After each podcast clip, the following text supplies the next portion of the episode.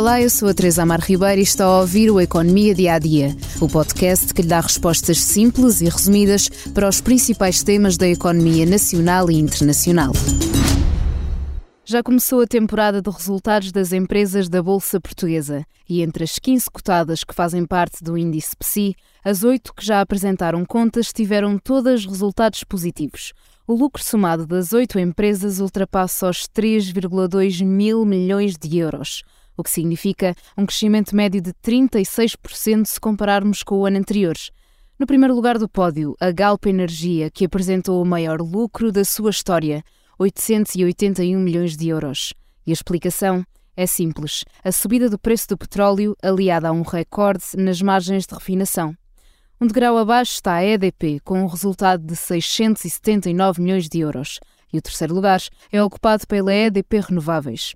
Também a Navigator, Semapa, BCP, Corticeira Amorim e Motengil fecharam 2022 com lucro e todas com resultados melhores do que em 2021. Até ao final deste mês saberemos os resultados das restantes sete empresas do PSI e já esta terça-feira é a vez da NOS e da REN apresentarem as suas contas anuais. Há ainda uma tendência a sublinhar entre as cotadas que já publicaram resultados, o ano passado teve o mais alto registro da última década no que respeita ao EBITDA, ou seja, o resultado antes dos juros, impostos, depreciações e amortizações. Por fim, no que toca à dívida, a EDP continua em destaque, com a dívida líquida mais alta e o rácio de endividamento mais elevado. Já a Galp tem o rácio mais baixo entre as empresas que já comunicaram as contas de 2022. Este episódio do Economia Dia a Dia fica por aqui, mas antes da despedida, convido a ouvir o podcast de Economia Money Money Money que explica como podemos escapar a um burnout, pelas palavras do bastonário da Ordem dos Psicólogos Francisco Miranda Rodrigues.